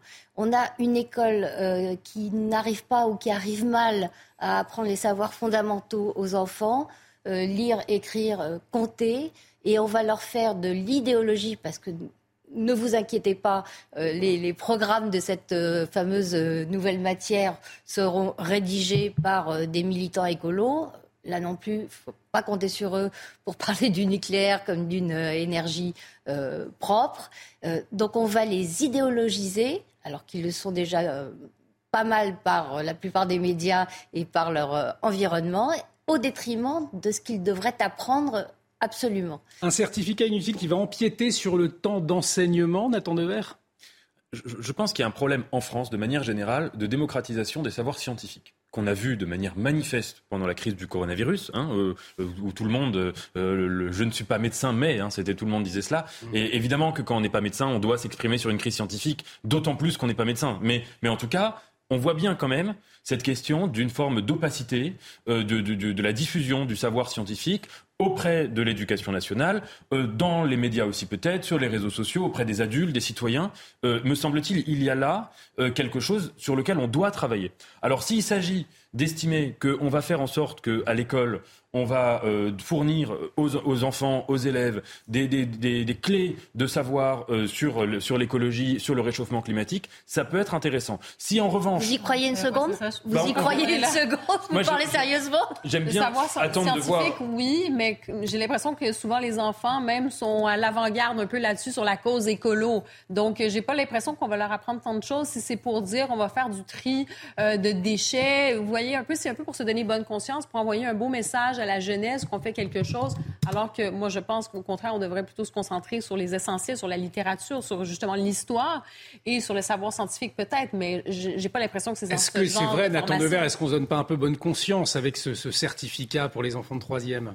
Oui, moi j'aime bien voir avant de, juger, donc euh, j'attends de voir à quoi il ressemble. Mais en effet, si c'est juste de dire aux, enfants euh, quels sont les gestes, un peu l'équivalent des gestes barrières, quelles sont les, bonnes actions à avoir pour, euh, pour, pour réagir à la, à, la, crise climatique, je pense que c'est pas du tout à l'école que, que, que, que l'école n'est pas le lieu d'une telle, telle instruction. En revanche, qui est, une instruction presque civique, morale, bon. Mais si en revanche il s'agit de dire qu'on va poser les bases d'un de, de, savoir, qu'on va parler de l'évolution du climat, qu'on va parler de l'impact de la de la technique sur, sur la hausse des, températures dans les océans, dans, etc. Là, ça peut être intéressant. Mais donc, on, verra ce, à quoi ça, ça, ressemblera. Mais vraiment, cette question de la diffusion des savoirs scientifiques est absolument majeure. Parce qu'aujourd'hui, ce qui va faire la différence du 21e siècle par rapport au 20e siècle, c'est que le 21e siècle est le siècle où toutes les questions politiques sont des questions scientifiques. Mais il devrait appeler ça les savoirs scientifiques, mais les savoirs verts, déjà, je trouve que ça envoie un message. C'est déjà de l'idéologie. c'est déjà de l'idéologie, Bien sûr. Bien sûr, les matières scientifiques, euh, moi je suis la première à, déplorer qu'elles ne soient pas davantage enseignées, mais ça a non, ça s'appelle la physique, ça s'appelle les maths, ça s'appelle les sciences nat. Alors, faisons un effort parce qu'on sait que la France est également très en retard dans ce domaine-là, mais avec les savoirs fondamentaux, rattrapons ce qu'on a laissé euh, filer euh, dans ces matières-là. C'est-à-dire que la question du réchauffement climatique, effectivement, elle pourrait être traitée dans d'autres matières, comme les sciences naturelles, par exemple, vous l'évoquiez, ou encore les questions de géographie. Bien sûr, oui, ça pourrait être par exemple de rajouter un cours en, SVT ou en, un chapitre du programme qui, creuse à fond ces, ces questions-là. Et en effet, à partir du moment où on est confronté, parce que c'est ça la grande question politique de l'écologie, Personne ici euh, n'est climatologue, personne n'est spécialiste du réchauffement climatique, et donc tous autour du plateau, et tous les citoyens d'ailleurs, à, part quelques spécialistes, quand nous émettons des opinions à ce sujet, nous ne pouvons que renvoyer à la science ou aux scientifiques. Et donc à partir de là, nos paroles sont disqualifiées d'emblée. Et donc à partir de là, la démocratie ne sert plus à rien. C'est exactement la même chose pendant le Covid. Donc tout l'enjeu du siècle qui vient, c'est de trouver un équilibre entre évidemment ne pas euh, mettre toutes les paroles sur le même plan. Moi, je ne me permettrai jamais de donner mon avis sur est-ce que euh, combien de degrés la température va augmenter, mais ça ne signifie pas pour autant que quand on est non spécialiste et non compétent, on ne doit pas avoir un avis politique. Et ce sont deux choses différentes. Nathan Dever, je vous arrête. Il est 23h15. On continue à, débattre, à parler d'écologie dans un instant avec vous, Judith Vintraube et Nathan Dever. Euh, mais avant, Audrey Berthaud, on vous retrouve pour le rappel des titres, les dernières informations du soir avec vous, Audrey. Une femme est toujours portée euh, disparue et quatre personnes sont toujours en urgence absolue après euh, l'explosion dans le 5e arrondissement de Paris. On a appris que la personne recherchée euh, dans les décombres est une femme, professeure à la Paris American Academy, une école spécialisée dans la mode. Le parquet de Paris a ouvert une enquête pour blessure involontaire. Ces chiffres alarmants dévoilés par Santé publique France, plus de 30 000 personnes sont mortes à cause de la chaleur en France depuis 2014. L'agence précise que ces données ne sont pas forcément liées aux périodes de canicule et qu'un tiers de ces personnes ont moins de 75 ans. Dans l'affaire de la disparition d'Estelle Mouzin, Monique Olivier, l'ex-épouse du tueur en série Michel Fourniret, est renvoyée devant la cour euh, d'assises pour complicité dans l'enlèvement d'Estelle Mouzin, euh, ainsi que dans l'enlèvement et le meurtre de deux autres femmes. Depuis la mort de Michel Fourniret, Monique Olivier est la seule personne mise en cause dans ces dossiers. Et puis, guerre ouverte entre le patron de Wagner et le commandement euh, militaire russe. Moscou vient d'ouvrir une enquête pour appel à la mutinerie contre Evgeny Prigogine. Le chef du groupe paramilitaire venait d'accuser l'armée d'avoir bombardé ses hommes et d'appeler au soulèvement contre le commandement militaire de l'armée russe. Merci beaucoup Audrey. On fera un prochain point complet avec vous à 23h30. On va continuer euh, de parler euh, d'écologie avec Nathan Dever et Judith Vintraube. Euh, on va s'intéresser à présent au soulèvement de la Terre. Alors, mercredi soir, lors de la fête de la musique, ça s'est passé à Toulouse, Jean-Luc Moudin, le maire de la ville, et plusieurs élus ont été violemment pris à partie en début de soirée, il déambulait dans le quartier de Saint-Aubin, où voilà, des manifestants rassemblés contre la dissolution du mouvement Soulèvement de la Terre les ont agressés verbalement avant de leur jeter des projectiles. Une élue a été blessée. On va écouter le, le maire de Toulouse. Il témoignait sur notre antenne en fin d'après-midi. Il faut que la République se reprenne, se ressaisisse et n'hésite pas à être forte et à assumer la notion d'autorité. Et euh, euh, quand je repense à ce qui s'est passé il y a une, quarantaine d'années, lorsque François Mitterrand a aboli la loi anti-casseurs, je me dis qu'on aurait aujourd'hui la loi anti-casseurs, ça serait bien utile. Ce qui fait la force de ces gens-là, c'est-à-dire l'effet de groupe, l'effet d'organisation, n'est pas du tout euh, altéré, ça continue sur telle ou telle cause, parce que il n'y a plus cette disposition législative qui faisait de la République, jusqu'à il y a une quarantaine d'années, une République forte. Alors, Judith Vintraube, je le disais, le maire de Toulouse, agressé donc par des militants écologistes radicaux, puisqu'ils étaient présents euh, pour protester contre la dissolution du soulèvement de la Terre, finalement. Est-ce que ça révèle que la décision de Gérald Darmanin ait été la bonne, à savoir eh bien, de, dissoudre ce mouvement, même si on sait que ça peut être difficile? Symboliquement en tout cas. Bah, oui, enfin symboliquement, c'est aussi lié euh, au sort euh, qu'aura cette décision. Si le Conseil d'État euh, décide que la dissolution est illégale ou en tout cas ne se justifie pas et constitue une atteinte à, la liberté disproportionnée par rapport aux dégâts causés par les soulèvements de la terre, Gérald Darmanin n'aura pas fait, je crois, avancer la cause de l'ordre et de la démocratie. Jean-Luc Moudac a raison de dire qu'on a, on a été mieux équipé euh, d'un point de vue législatif pour hmm. lutter contre ce genre de violence. Euh, on pourrait l'être aussi si le gouvernement avait tenu sa promesse de remettre sur le métier euh, une mesure que le Conseil constitutionnel avait censurée et qui consistait à interdire administrativement, sans passer par le juge, à des gens euh, de manifester ou de se joindre euh, à des attroupements, à des regroupements. on ne peut pas le faire. On attend toujours la, nouvelle copie. Hein. Le Conseil constitutionnel avait tapé le projet en 2019. on est en 2023. De manière générale, entre le gouvernement, euh, un discours parfois euh, ambigu d'ailleurs. Je pense à euh, Elisabeth Borne qui, hmm. parlant des, écolos, qui avait fait un sitting en empêchant les actionnaires de Total de se rendre à, l'Assemblée générale, avait dit qu'ils sont dans leur rôle d'alerter, ils ont raison, il faut une accélération. Ces ambiguïtés, plus le peu d'enthousiasme de la justice à, punir les écolos, tout ça dans un contexte de compréhension générale. Vous avez une très forte partie de la population euh, qui considère que oui, dans certains cas, euh, il est légitime de, recourir à la violence, euh, fait qu'on est en train de perdre le combat. Et ce n'est pas un combat mineur, c'est un combat pour la démocratie, parce que ces projets décroissants soutenus par les écolos sont incarnés sont portés par des candidats à la présidentielle. Euh, candidat écolo, mmh. Jean-Luc Mélenchon, dans sa version verte, a également épousé certaines thèses décroissantes et le peuple français a tranché. Il a dit non. C'est intéressant sur la question de la, de la, bienveillance. Avant de vous écouter, Nathan Dever, on va voir ces images de la jeune militante et médiatique euh, suédoise Greta Thunberg. Elle s'est invitée mercredi justement au rassemblement organisé à Paris pour euh, dénoncer la dissolution du collectif des soulèvements de la Terre. Elle était également euh, présente ce matin, on le voit sur ces images, avec 350 personnes, place de la République à Paris, pour protester contre le financement des énergies fossiles au deuxième jour du sommet pour un nouveau pacte financier mondial. On en parlait il y a un instant. On voit effectivement la montée en puissance d'un activisme écologique plus jeune, plus euh, radical. Est-ce que euh, vous notez, comme le soulignait Judith Vintraube, finalement une certaine bienveillance de la classe politique, des médias On se souvient de, Greta Thunberg, hein, qui était accueillie, applaudie par de nombreux chefs d'État. Oui, parce que je pense qu'aujourd'hui, à peu près tout le monde, ou en tout cas tout le monde va bientôt être unanime sur ce point.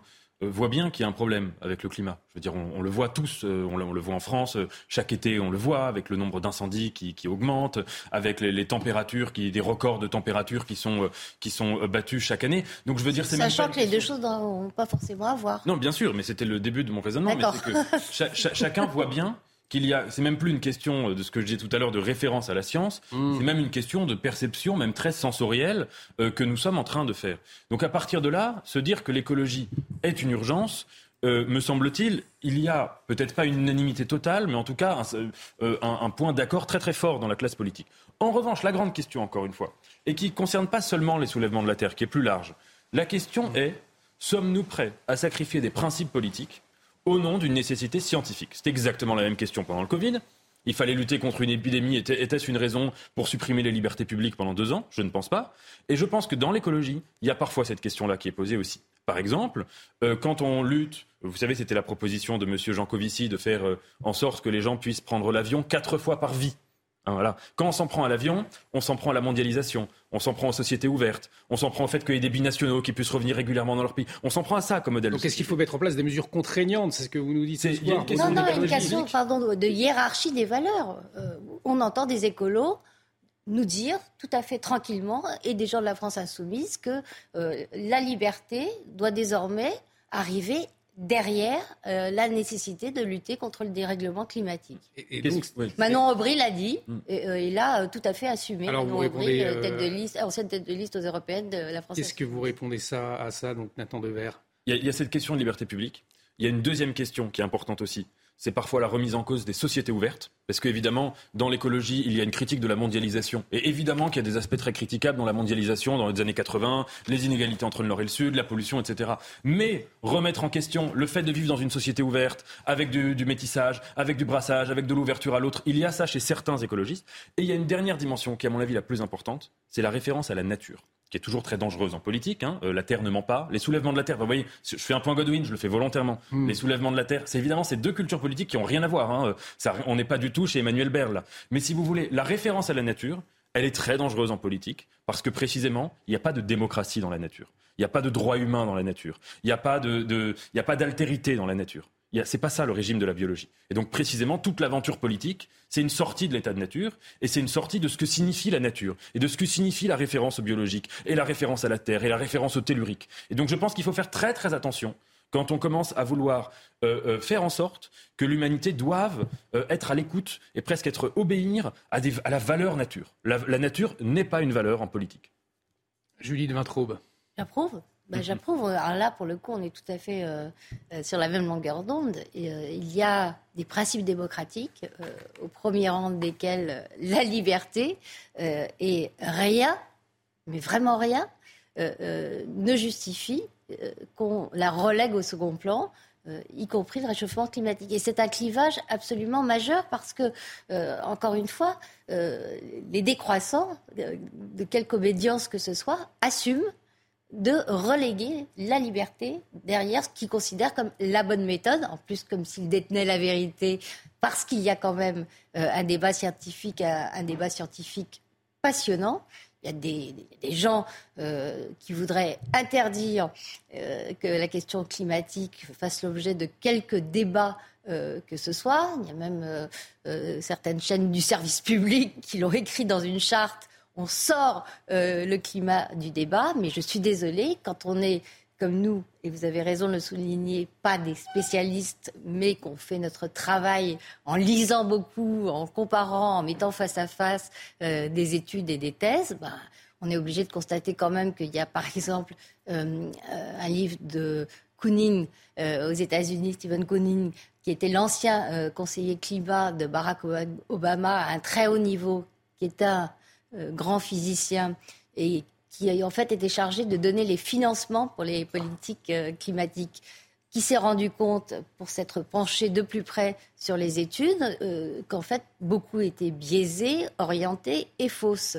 Et il a fait un livre qui s'appelle Climat, la part d'incertitude que je recommande absolument à tout le monde, où il ne dit pas que tout ça est mensonge, mais il montre à quel point. Il y a un autoritarisme. à quel point, quand on est persuadé de détenir la vérité et de savoir ce qui est bien pour l'humanité, on se permet de liberté pour le coup euh, avec la vérité et y compris la vérité scientifique. On a donc un autoritarisme écologique aujourd'hui, Nathan Devers. Je ne dirais pas ça de tous les écologistes. Je pense que c'est euh, euh, ces deux, deux niveaux-là. Il, y, a des écologistes qui sont aussi respectueux des libertés publiques et c'est, à mon avis, un, point de division qui, qui, va apparaître chez les écologistes qu'on voit peut-être pas encore à l'œil nu, mais mhm. qu'on va voir plus tard. Et je pense surtout qu'il y a deux plans qu'il faut bien distinguer.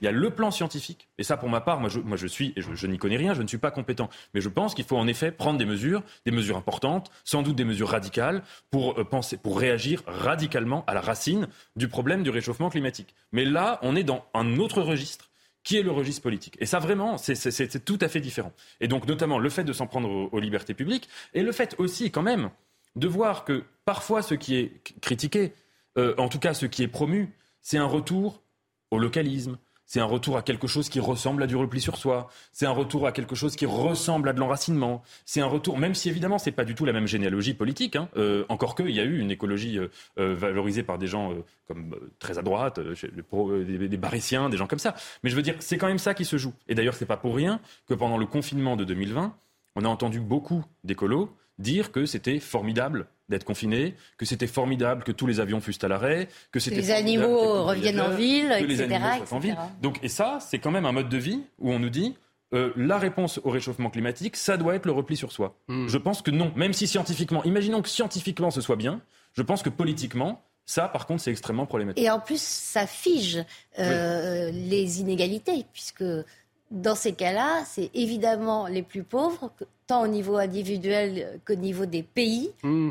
qui restent euh, en retard euh, des développements d'accès aux technologies, tandis que les pays euh, qui ont fait plus de chemin, eux, peuvent bénéficier de tout ce qu'ils interdisent aux autres au nom de la sauvegarde de la planète. Et du coup, pour boucler la boucle, il nous reste un, peu plus d'une minute.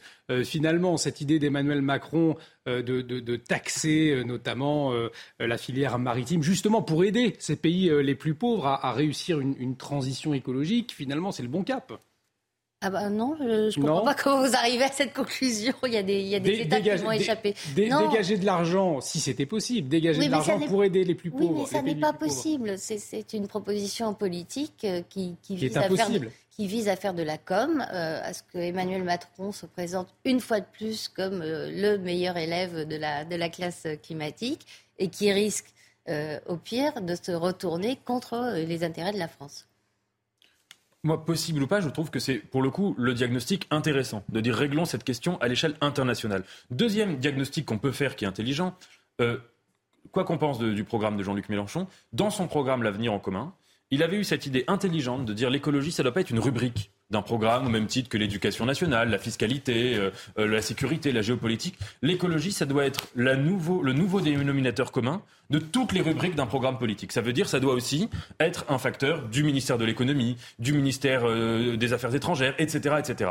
Et ça, c'est intéressant. Ça veut dire cette idée que l'écologie, ne doit pas être un élément parmi d'autres du dialogue politique, mais qui doit être aujourd'hui ce qui peut conditionner euh, toutes les réflexions, toutes les divisions euh, qui, existent aussi dans le débat démocratique. Le mot de la fin, il vous reste 10 secondes, Julie oui, alors, euh, Cette idée est également dangereuse parce que ça revient exactement à placer l'écologie au-dessus de toute euh, autre préoccupation, puisque euh, Jean-Luc Mélenchon proposait que toute mesure euh, soit jugée à cette aune-là. Est-ce que ça augmente les Et on aura l'occasion, on aura l'occasion d'en débattre cette question d'écologie si vaste. Merci Julie de Matroum, merci Nathan de, de d'avoir débattu sur cette question. Il est 23h30, il est temps de retrouver Audrey Berthaud. Audrey Berthaud pour le journal Les dernières informations. Audrey avec le parcours de la flamme olympique. Oui, on le connaît. Enfin, il a été dévoilé aujourd'hui. Mont-Saint-Michel, anti château de Versailles.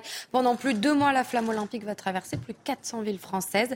Et le point de départ, c'est Olympie en Grèce. Les détails de ce parcours avec euh, Henri euh, Niassia, journaliste pour Infosport. Olympie, la Grèce, c'est cette mythique colline d'où sera allumée la flamme. C'est le point de départ de ce relais olympique avant d'arriver en France. 8 mai 2024, Marseille. Ce sera la première ville-étape de ce parcours à travers la France. Plus de 65 villes, 68 jours de parcours et une petite spécialité, le relais des océans, puisque depuis Brest, le 7 juin jusqu'au 17 juin, eh bien, la flamme fera tout simplement une traversée transatlantique sur le Maxi Banque Populaire en compagnie d'Armel Lecléache. Deux jours également de parcours, rien que pour la ville qui va accueillir les Jeux Olympiques, 14 et 15 juillet 2024. Ce sera à Paris où sera bien évidemment proposé au public ce parcours de la flamme olympique. Ils seront plus de 10 000 chanceux à pouvoir l'apporter tout au long de ce relais. Bien évidemment, la dernière info que l'on ne connaît toujours pas, c'est où est-ce que sera allumée la flamme olympique le jour de la cérémonie d'ouverture. Pour cela, il va falloir patienter encore un petit moment. Dans le reste de l'actualité, Emmanuel Macron qui se félicite d'un consensus complet pour réformer euh, le système financier mondial. Des mots prononcés en clôture du sommet de Paris sur la finance mondiale et l'enjeu climatique. Écoutez. Il y a eu durant euh, ce sommet des choses très concrètes qui ont été obtenues. Euh, nous avons finalisé les 100 milliards climat qui étaient tant attendus, été au rendez-vous des 100 milliards de réallocation de droits de tirage spéciaux qui avaient été promis en 2021 et je félicite tous ceux qui ont finalisé leurs accords euh, ici. On a lancé un nouveau fonds pour justement la forêt et la nature en vue de la COP 28 qui a vocation à peu près à faire la même chose, c'est financer par les revenus qu'il dégagera les initiatives de préservation de la biodiversité et de la nature. Allez, on s'intéresse à présent à cette étude sur le gaspillage alimentaire en France. Elle vient de sortir, Audrey, avec un résultat surprenant. Hein. En effet, parce que c'est les plus jeunes qui gaspillent euh, le plus, c'est ce qui ressort de cette étude publiée par Smartway et Opinionway. Et pour cause, les 18-24 ans sont beaucoup moins vigilants que leurs aînés sur le gâchis alimentaire. Euh, nos reporters se sont euh, rendus dans le Finistère dans une entreprise qui se mobilise pour lutter contre le gaspillage des produits qui étaient destinés à finir dans la poubelle. Michael Chailloux. Bah, vous voyez, on a des courgettes qui sont bien trop grosses, des échalotes qui, elles, sont bien trop petites. On les appelle les écarts de tri, des légumes qui ne correspondent pas aux normes de la grande distribution. Ici, on les récupère pour les revendre sous forme de panier à prix cassé. Vous voyez le poids, vous avez 8 kg 3 là et il est vendu 9,99. La grande distribution, elle n'en veut pas à ce jour parce qu'elle a écrit des cahiers des charges il y a 30 ans euh, qui les écartent. C'est ce qu'on appelle les fameux écarts de tri. Hein. Pour rappel, c'est quand même 20% de la production française qu'on jette à minima euh, tous les jours à la poubelle. Cet ancien cadre de la grande distribution ne supportait plus cette image. Un tapis qui envoie au rebut tous ses légumes hors calibre. En 18 mois, il a ouvert en Bretagne 50 points relais, finis terrestres, c'est leur nom, où il vend 3000 paniers par jour. Euh, évidemment le prix, hein, le prix qui est, euh, qui est extra. Moi je m'attendais à avoir des produits un peu euh, sous-classés et en fait je me suis retrouvé avec des produits avec un, très bon goût. Quand on voit qu'à l'heure actuelle on parle souvent d'obésité, de malbouffe ou tout simplement de non-bouffe, il n'est pas admissible qu'on puisse jeter autant dans un pays aussi développé que le nôtre. Sur le même principe, Finiterrestre vend des fruits mais aussi de l'épicerie et même du poisson frais grâce à un accord avec un marieur de Lorient. En septembre, depuis Saint-Paul-de-Léon, une franchise va être lancée. Objectif ouvrir 1000 supérettes anti-gaspi partout en France. Et dans l'actualité également, un homme armé d'un couteau sème la panique à Toulouse. On en parle tout de suite avec Célia Barotte.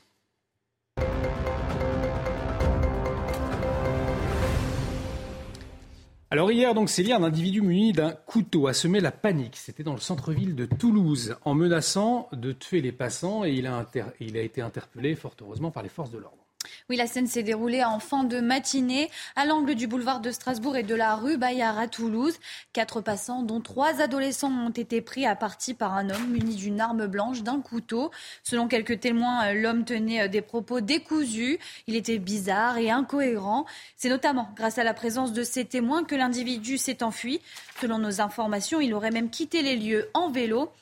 C'est en vélo d'ailleurs que les policiers euh, l'ont arrêté et grâce à l'appui euh, de la vidéoprotection, l'individu a été repéré puis interpellé rue d'Aubuisson dans le quartier euh, Saint-Aubin à Toulouse par les agents de la police municipale. Comme vous pouvez le voir sur ces photos prises et publiées sur Twitter par Gabriel Robin, riverain et journaliste au sein de la rédaction du magazine Causeur.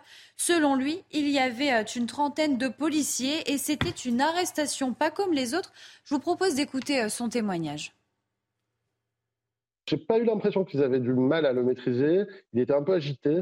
Il avait un regard euh, hagard, un regard un peu vide. C'est-à-dire, on a l'impression quand même qu'il y a beaucoup de, schizophrènes migrants qui décompensent dans nos rues.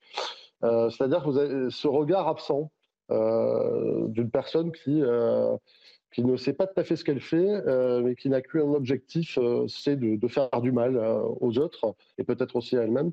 C'est, ça rappelait un petit peu le regard justement qu'on avait vu sur les vidéos d'Annecy. Quoi.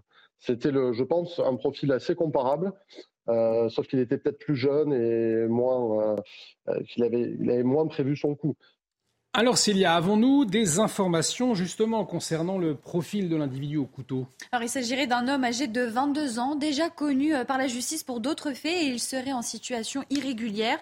Une fois placé en garde à vue au commissariat central, il aurait réitéré ses menaces de mort et a été testé positif à l'alcool. Selon nos informations, le couteau n'a pas été retrouvé, mais l'homme possédait un tournevis sur lui lors des fouilles effectuées par les forces de l'ordre. À l'heure actuelle, les investigations se poursuivent pour tenter euh, de comprendre ce qui a mené cet homme à passer à l'acte et à commettre ces faits.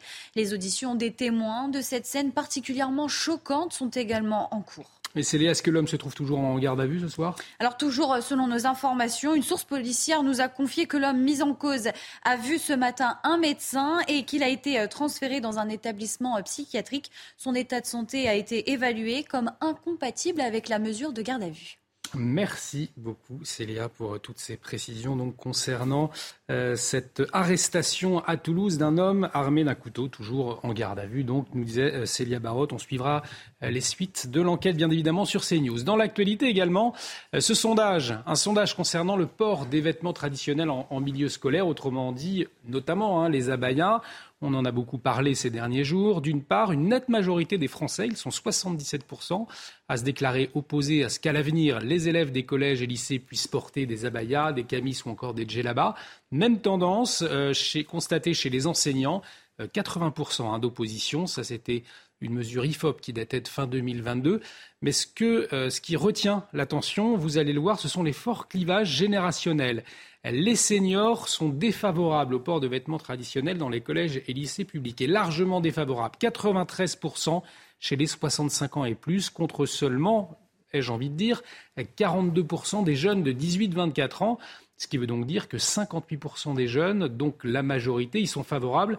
Euh, en tout cas, ils sont euh, opposés. Judith Vintraud, comment est-ce que vous expliquez, vous comprenez cette différence, générationnelle sur le port de, de l'abaya euh, d'abord euh, parce que euh, la baya n'est pas arrivée comme ça par génération spontanée dans la société française. Elle n'a pas fleuri dans les lycées et les collèges. Je rappelle que quand le Parisien avait fait une double page il y a quelques semaines à peine sur le phénomène, il disait que 7 collèges sur 10 étaient touchés, 7 lycées sur 10, mm. enfin vraiment un, nombre d'établissements majoritaires à chaque fois, mais que c'est arrivé euh, par le fruit d'une campagne politique, euh, une campagne politique au service d'un projet qui vise à islamiser euh, l'Occident, qui est celui des frères musulmans. Donc il y, a, une campagne, il y a, des, des, méthodes, il y a une stratégie. Je renvoie au livre de Florence Bergeau-Blaclair qui décrit ça parfaitement. Et donc la société française est ciblée par cette campagne et ça marche. Et ça marche très très bien chez les jeunes, chez les jeunes élèves et chez les jeunes enseignants. Dans le sondage euh, auquel vous venez de faire référence Mmh. de l'IFOP en décembre 2022, Oui. on se rendait compte que les jeunes enseignants étaient euh, hostiles à 41% à la loi d'interdiction des signes religieux ostentatoires, c'est-à-dire à la loi de 2004. 41%. 51% euh, étaient euh, favorables à ce que les mères qui accompagnent les sorties scolaires euh, portent le voile. Il y avait une majorité écrasante, autour de 65%, qui euh, étaient également favorables à des menus euh, confessionnels à l'école. Donc c'est une bataille euh, que ces islamistes sont en passe de euh, gagner chez les jeunes esprits. Dans les filières de formation des profs, c'est un- euh, un- un- une idéologie qui est en passe de devenir majoritaire. Elle est- elle les ces filières de formation de profs sont absolument infestées euh, par le wokisme Mhm. et, et par euh, l'islamisme. Et nous, en face, euh, on n'a pas su du tout euh, se défendre et, notamment on a accepté euh, ce qui est une arnaque totale que le port de signes religieux, le port du voile par exemple, soit brandi comme une liberté. C'est un oxymore. Le voile ne peut pas être un symbole de liberté. Le voile est le symbole de l'infériorité de la femme et de son obligation de soumission à l'homme. Et cette bataille-là, on l'a perdue. Merci Judith Vintraud pour votre euh, décryptage donc sur la question du, du port de l'abaya qui divise les générations. Euh, Nathan Dever qui s'est exprimé en première partie d'émission. Vous pouvez l'entendre sur notre site en replay www.cnews.fr soir info week-end. On arrive au terme de cette émission, euh, mais avant la revue de presse. Qu'est-ce que vous allez découvrir dans vos journaux demain matin C'est tout de suite.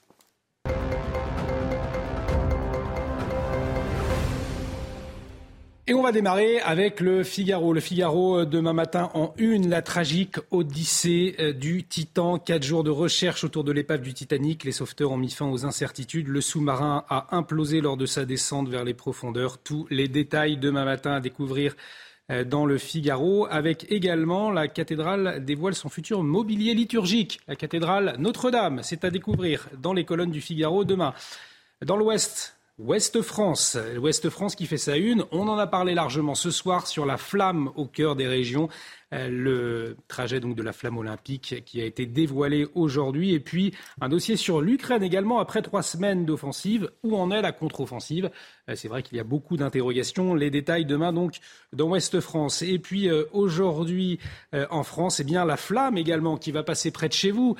Titre le, le quotidien et qui s'intéresse également puisqu'on est en période estivale au cachet d'artistes en forte hausse. Euh, les billets aussi d'ailleurs hein, pour les, festivals cet été et ça va commencer très prochainement. Et enfin les, dernières nouvelles euh, d'Alsace. La flamme olympique également, c'est vrai que c'est euh, va être un, événement pour notre pays et dans beaucoup de régions, hein, puisque, je vous le disais, la flamme passera dans beaucoup de départements en France. Et puis un autre dossier également, on en parlait ce soir, sur la canicule. 33 000 morts de la canicule en 8 ans. C'est ce que nous dit le DNA, les dernières nouvelles d'Alsace, demain matin. Un grand merci de nous avoir euh, suivis. Un grand merci à Audrey Berthaud. Audrey, très bonne fête, c'est votre fête aujourd'hui. Merci également. Olivier. Oui, c'était ma fête. Vous alliez oublier. Ah, Je n'allais pas, on vous n'oublie n'avez pas Audrey, on n'oublie pas votre prénom. Merci euh, Audrey Berthaud, merci Nathan Dever, merci Judith Vintraube, merci, Karim Abric, merci, euh, Célia Barotte. L'actualité continue sur notre antenne. À minuit, euh, vous retrouvez Isabelle Pouy- Piboulot pour l'édition de la nuit. Excellente soirée sur notre antenne. À très vite.